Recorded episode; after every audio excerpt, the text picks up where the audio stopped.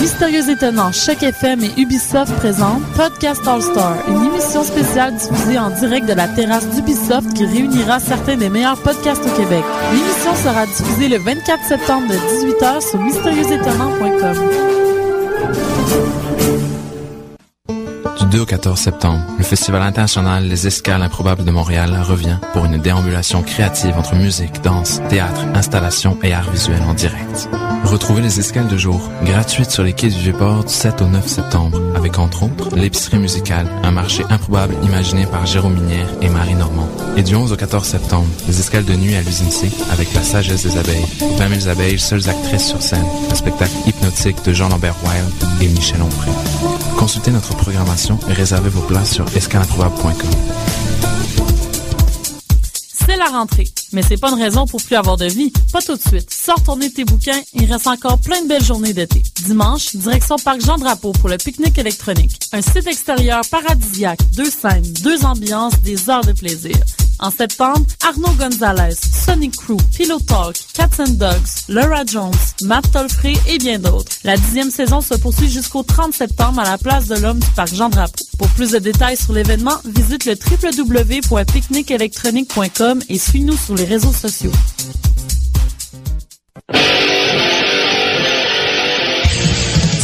Un show, une soirée DJ ou même une soirée d'humour? La Coop Catacombe, c'est la place idéale pour étonner ton événement. Les Catacombes vous offrent une salle de spectacle de 325 places équipée d'un tout nouveau système de son qui garoche. Nous avons aussi une superbe terrasse de 77 places pour y tenir vos 5 à 7.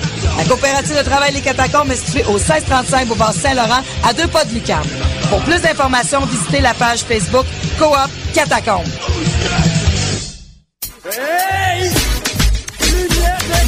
Lumière Reggae, Choc FM présente les soirées Midnight Sound avec Creole Soldier Sound System. Alors ça se donne à chaque troisième samedi du mois au bar L'Alizé, 900 Ontario Est, à deux pas du métro Berry-UQAM. Ambiance créole et métissée, les meilleures rotations soleil, open mic, ambiance sound system. Seulement 4 dollars à la porte. Dès 23h30. Pour plus d'informations, visitez la page Facebook officielle de Lumière Reggae.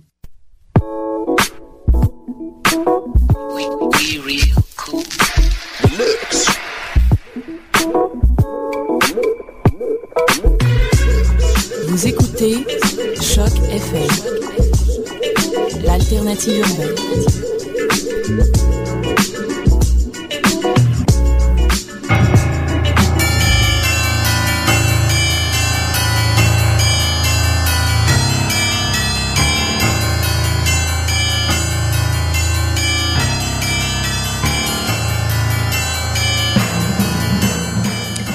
Bonjour, vous êtes sur Choc FM, c'est le tome 6 et le chapitre 91, le dernier de cette session. Nous sommes le mardi 11 septembre, Hélène et Eric avec vous pour une nouvelle mission Encre Noire. Bonsoir à toutes et à tous.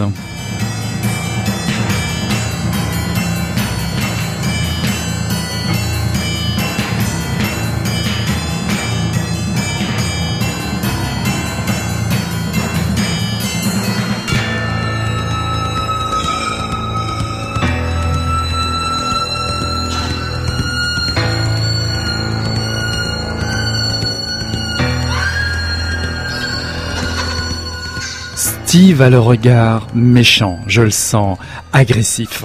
Heureusement, Georges Larac est présenté et c'est l'ovation simultanée à Montréal et chez Bobby à Trois Pistoles où les amateurs scandent son nom vigoureusement. Steve est enflammé.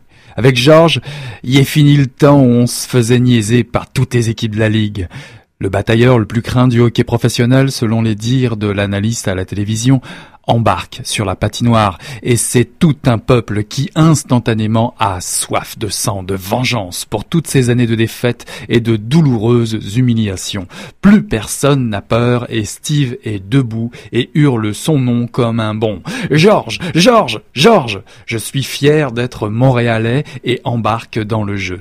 La partie commence et ça joue rondement. Les mises en échec se distribuent allègrement et pour l'instant, c'est une domination du bleu-blanc-rouge. À chaque contact et à chaque tir, les buveurs réagissent et les onomatopées surgissent. Les oh, les ah, les ouf, wash sont intemporels et je les retrouve intacts. Cette musique unique de la foule qui regarde passionné l'un des sports les plus rapides au monde me plonge dans de réconfortants souvenirs, ceux du temps où je regardais les parties du samedi soir en famille.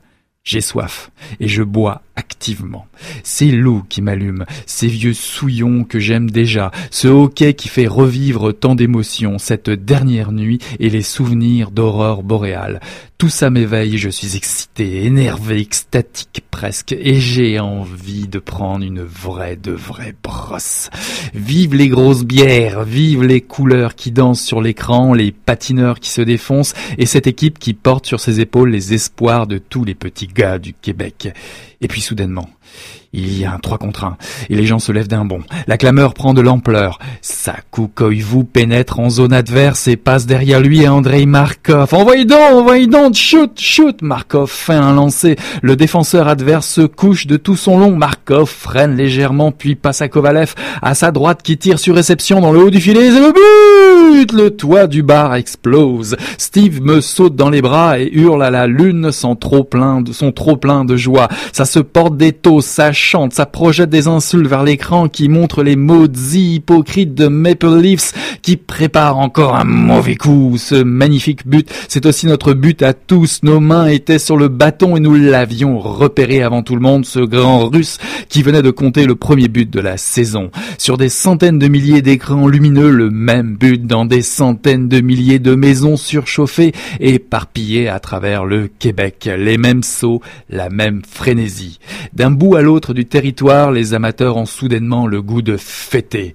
Les chasseurs sautent dans les bras des végétariens, les Anglais dans ceux des Français, les employés dans ceux des boss, de Sept-Îles à Rouen, de Gaspé à Sherbrooke, de Québec à Montréal, c'est le bonheur et les accolades chaleureuses réchauffent le territoire tout entier. C'était un extrait du livre Sur la 132 de Gabriel Anctil paru aux éditions Héliotrope. J'ai l'impression de pas être dans le ton de cette partie de hockey. Alors, euh, Eric, merci pour ta lecture, pour ce magnifique match. Euh, Vas-y, un autre match. Fais-nous ta chronique. J'ai toujours rêvé, je me suis tout le temps demandé comment ils faisaient les gars de RDS pour faire aussi fort. Enfin bon, je suis encore loin du compte. Mais justement, bah, Théo, Théo, euh, Théo, c'est le, héros de, de, ce roman euh, de Gabriel Anctil. Théo qui s'apprête à quitter Montréal. Il y est, il y est le concepteur publicitaire reconnu dans tout son milieu, dans son milieu et même au-delà. Il possède l'amitié, la confiance de son patron très réputé, il est admiré par ses collègues, ses amis et sa sublime femme. Mais cette vie supposée idéale ne lui convient plus. Il s'imagine alors trouver le bon endroit en allant vivre à 500 km de là, dans le bas du fleuve, à Saint-Simon dans les traces de son ancêtre, son grand-père. La plupart de ses proches le trouvent évidemment un peu fou ou le soupçonne d'avoir mangé de la vache enragée. Embarqué dans sa vieille DS, néanmoins, sa vieille DS Citroën vintage, excusez du peu, Théo s'enrôle littéralement dans ce périple. Il saute sur l'occasion que représente la location d'une maison près euh, d'un couple d'anciens hippies qui constitueront le premier échelon de, de rencontres avec des personnages forts et hauts en couleur, des rencontres qui s'étaleront tout au long du roman. Séduit par les grands espaces, Théo subit tout un choc de culture. Euh, ce qui le sépare ici du Myland et de l'avenue euh, Saint-Laurent, bah, c'est la musique country qui abreuve la radio, le joual, les compteurs, les games de hockey, finissant en bataille rangée ou en défilé de Soulon vomissant partout, les chasseurs exhibant leurs prises, les journaux populistes, les partés et beuveries minables dans la salle des fêtes du village. C'est un récit autant hilarant que pathétique on s'en doute, avec un hiver implacable, plus fort et plus long qu'à Montréal, bien sûr. Donc ce portrait des, régions n'est pas idyllique, loin de là, et pourtant le lecteur est surpris de la richesse narrative. L'auteur crée une galerie de personnages très attachants. Euh, euh, pour le moins, je vais en décrire quelques-uns. Euh, Rich, le conteur du village, Lou, la serveuse sexy, Steve, l'amoureux angoissé, Jacques, le marin et gardien de l'île au Basque, etc., etc. Je pourrais vous en donner encore plus. Les dialogues sont imprégnés d'humour, parfois vaches, et explosent dans le style, tiens, je vais même dire ça, dans le style de cet humour cher à, à Pierre Falardeau qui fait sourire, rire et se questionner aussi. Notre héros euh, Théo sème des points d'interrogation sans donner de, vraies réponses tout au long de, de cette découverte. Il veut comprendre ce qui secoue sa vie trop rangée de Montréalais. Son remède S'amuser l'air de rien dans un ailleurs, proche de ses racines. Il découvre alors son ignorance de la culture québécoise. Oui, oui. Il se met à lire Gaston Miron, Honoré Beaugrand et même, même s'il n'est pas euh, québécois, euh, Jacques Kerouac. Il est vrai que par moments on songe à son livre à Jacques Kerouac, sur la route évidemment, en suivant les déambulations de, de Théo. Euh, néanmoins, en particulier à travers sa, sa, liaison avec le personnage de Lou, cette serveuse très sexy, Théo s'ancre peu à peu dans cette nouvelle réalité de la région, il renaît en quelque sorte, il a l'impression de faire partie de quelque chose, d'un pays, mais aussi d'autres choses qu'il nomme hmm, liberté, mais qu'au fond il ignore. D'ailleurs, ben, peut-être pourrez-vous euh, répondre à sa place en lisant ce roman euh, sur la route 132. Alors moi, je voudrais savoir, euh, tu as l'air de dire qu'il y a deux parties. Une, pendant qu'il est à Montréal, avant qu'il parte finalement, qu'il décide de partir, euh, la partie où il est publicitaire, et puis une deuxième partie euh, où il est en région. C'est ça, le, le, livre se sépare en deux parties comme ça? Ouais, il y a deux grandes parties, on va dire, évidentes comme ça, évidemment. Après, avant son, son départ et après son départ, le ton du livre change complètement. Euh, la lecture s'accélère et devient passionnante à partir du moment où on, quasiment qu'on on passe le panneau Saint-Simon, qui est en fait un titre de, de partie dans le livre. Dès qu'on passe cette, cette ce, ce, moment du roman-là, on, on, moi j'ai été complètement pris à partir de cette partie-là. C'est vrai que la première, qui est un peu sa description, sa vie, la présentation euh, de sa vie à Montréal. Euh, le milieu publicitaire, le, donc, le personnage un peu superficiel qu'il est. Euh, ouais, c'est ça. Puis surtout que les, les, personnages sont un peu clichés. Puis euh, effectivement, Montréal est réduit un petit peu au boulevard Saint-Laurent, qui représenterait comme ça un résumé de Montréal. Enfin, il y, a une première partie où on peut se lasser, j'avoue. Mais mais on se lit quand même à Théo. On se demande ce qu'il cherche, où est-ce qu'il veut en venir. Puis comme on a vu que le titre est sur la route 132, on se doute de ce qui va se sur passer. La 132. Sur la 132. pardon. Et, euh, et on arrive à cette fameuse deuxième partie qui est riche en tout genre. Et euh, donc, et ça se finit là, là-dessus sur euh, Saint-Simon ou? Euh, Qu'est-ce que tu veux dire sur euh, la deuxième partie? Oui, oui, il reste là, il s'ancre ici ou? Ben, En fait, son arrivée est assez progressive. Hein. Déjà, il rencontre ses, propriétaires, euh, donc c'est un peu une première, euh, une première rencontre euh, qui, qui, se dessine doucement et, il accroche dès le départ. Il y a, comme des personnages très forts à travers ces deux hippies, des personnages qui ont quitté Québec, qui sont pas plus, enfin qui sont plus pendant quelques années, puis du fait de, je vais pas raconter toute l'histoire, mais il se passe à un moment donné quelque chose à Québec euh, ils sont déçus, puis eux aussi viennent arriver en région. Donc je dirais ces deux parcours qui se rencontrent un peu similaires, et, et là il y a une première adhésion qui se fait. Puis un personnage, Steve, arrive, et là c'est comme un peu l'explosion. Là, là je dirais qu'il se pose pas mal de questions à ce moment-là, et s'ouvre en fait le reste du roman sur la découverte culturelle et multiple euh, de Saint-Simon et Trois-Pistoles. D'accord, alors euh, est-ce qu'on fait une petite pause musicale? Alors, Je vous emmène justement, tiens, d'écouter des régions, on va écouter Lisa Leblanc, je suis pas un cow-boy. J'aime ça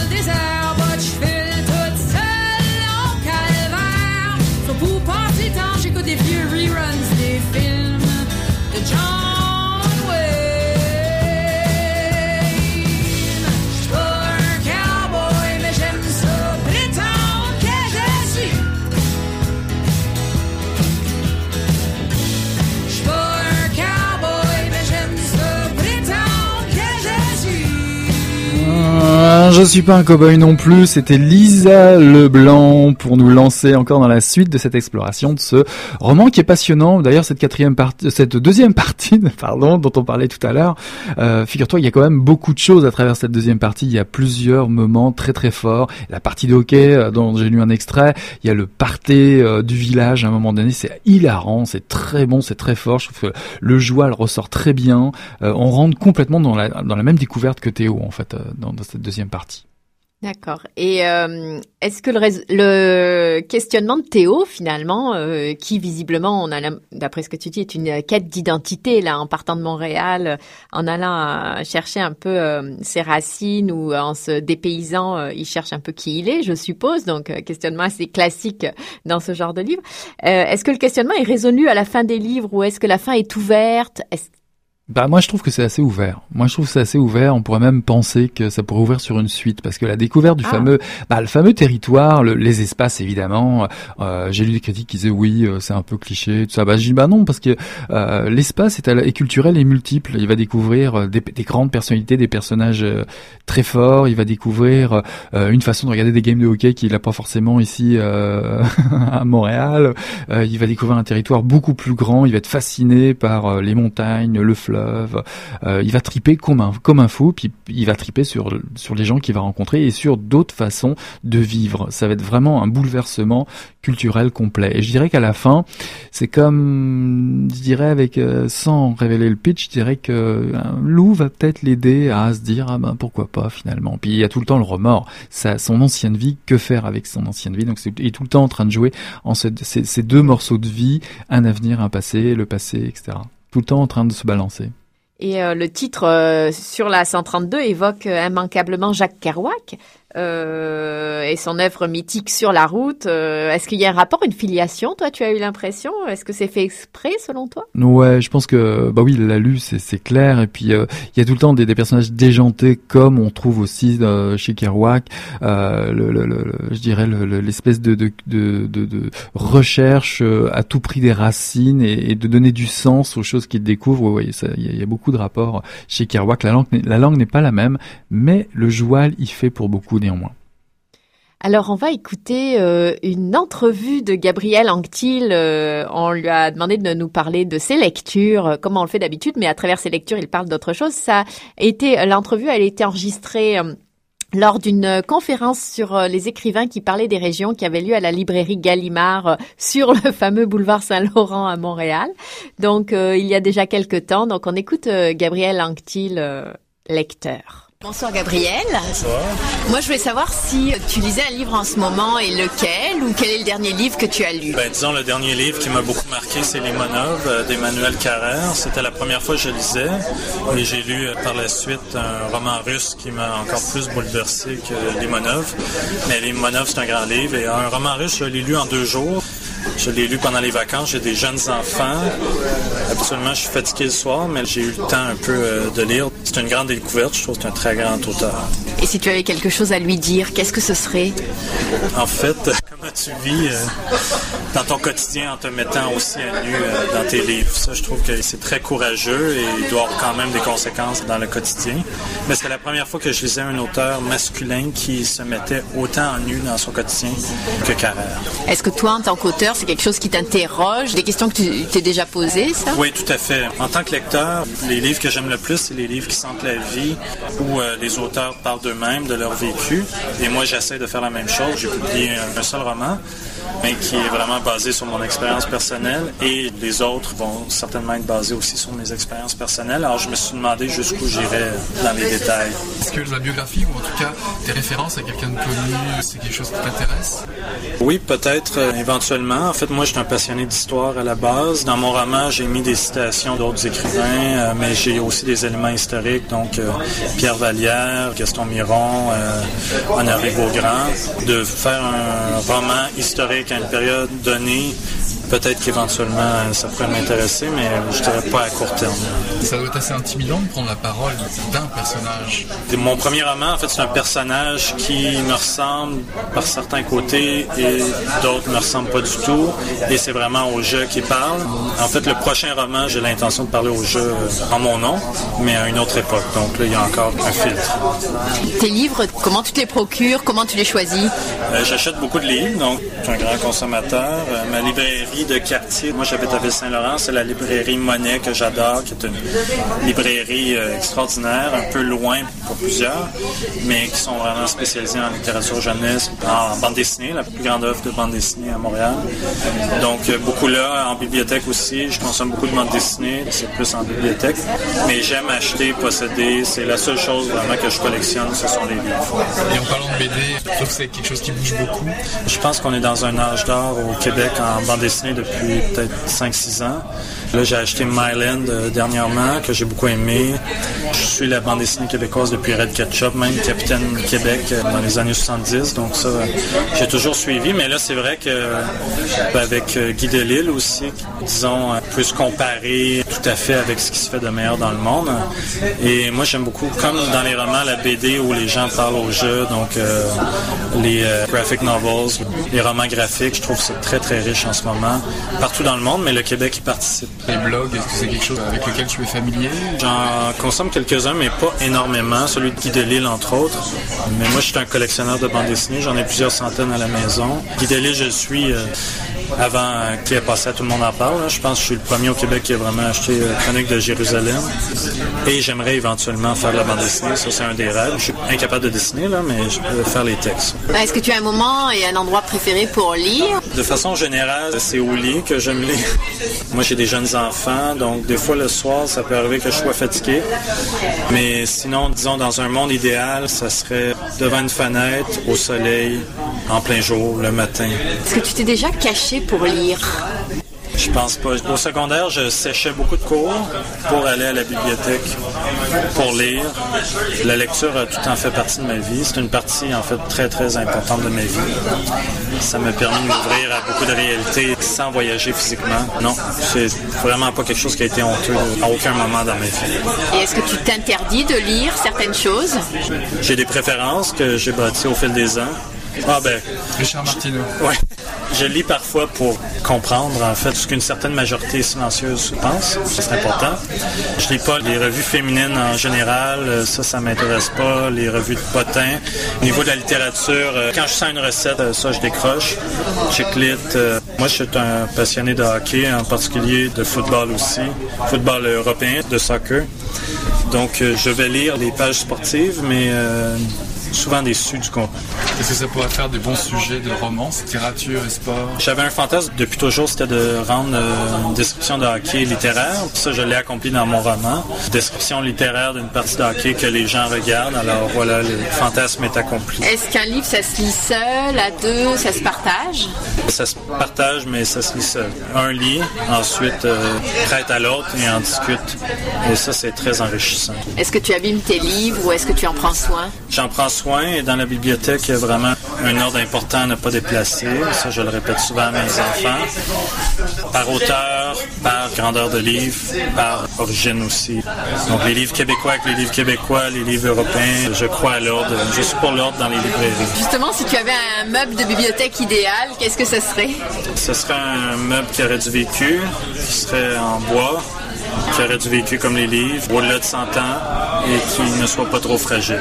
Est-ce que tu as un titre ou un auteur qui t'a particulièrement marqué dans ta vie de lecteur?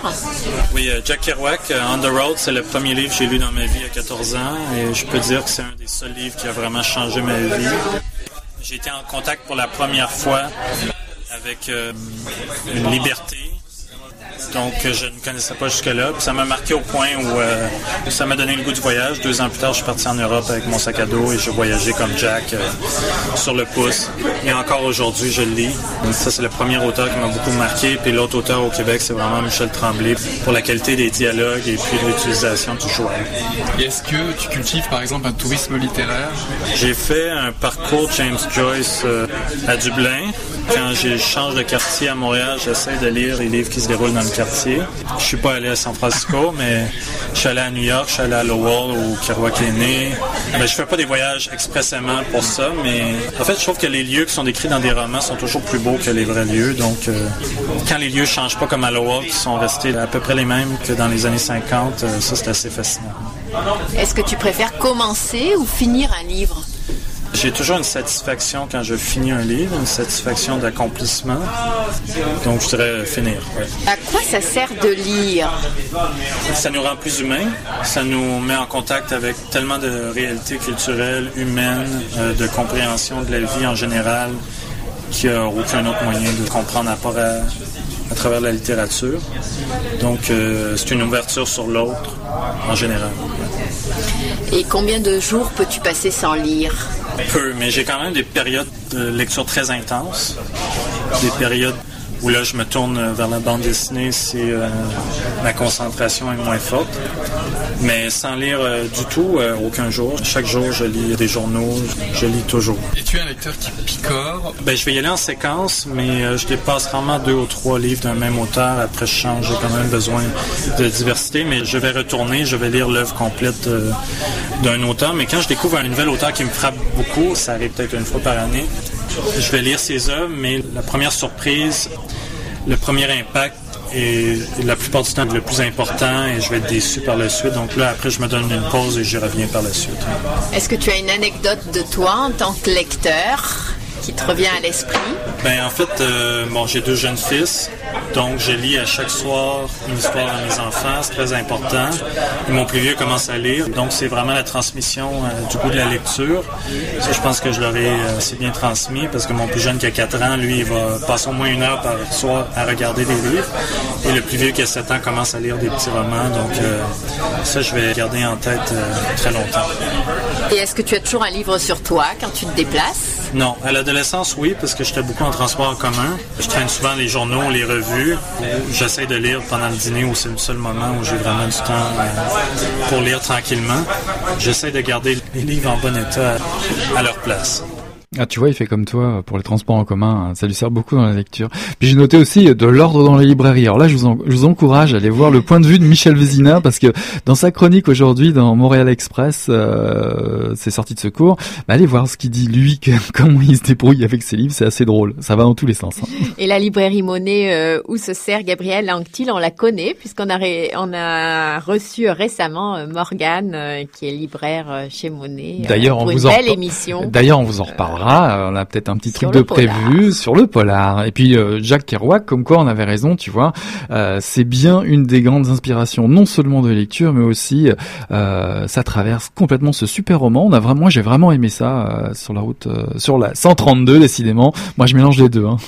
Donc, sur la 132, on sent que tu vas aller faire du tourisme littéraire sur les traces de Théo, toi aussi, et de Gabriel Anctil. Lui va, lui va sur les traces de son grand-père, nous on va sur les traces de Théo du côté de Trois Pistoles, quoi qu'il y avait LB, faut pas oublier, hein, Trois Pistoles. oui, euh, du beau monde. Alors, euh, on se retrouve euh, la semaine prochaine pour une nouvelle mission en Noir et surtout pour une nouvelle saison, un nouveau tome. On avance, on avance. On vous souhaite une belle semaine. À plus tard. Bye bye. À bientôt. Au revoir, Eric.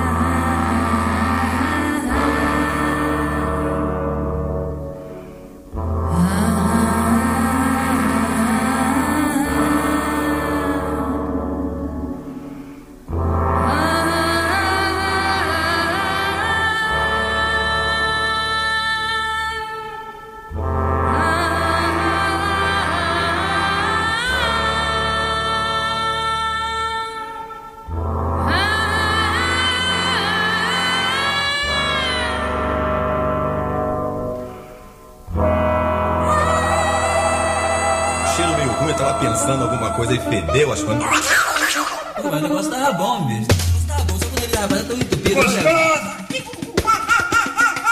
Quem diria, hein? Greta Garbo acabou de irajar, hein? É, mas eu tava falando pra você, né? Depois que eu passei a me sentir, aí o negócio ficou diferente.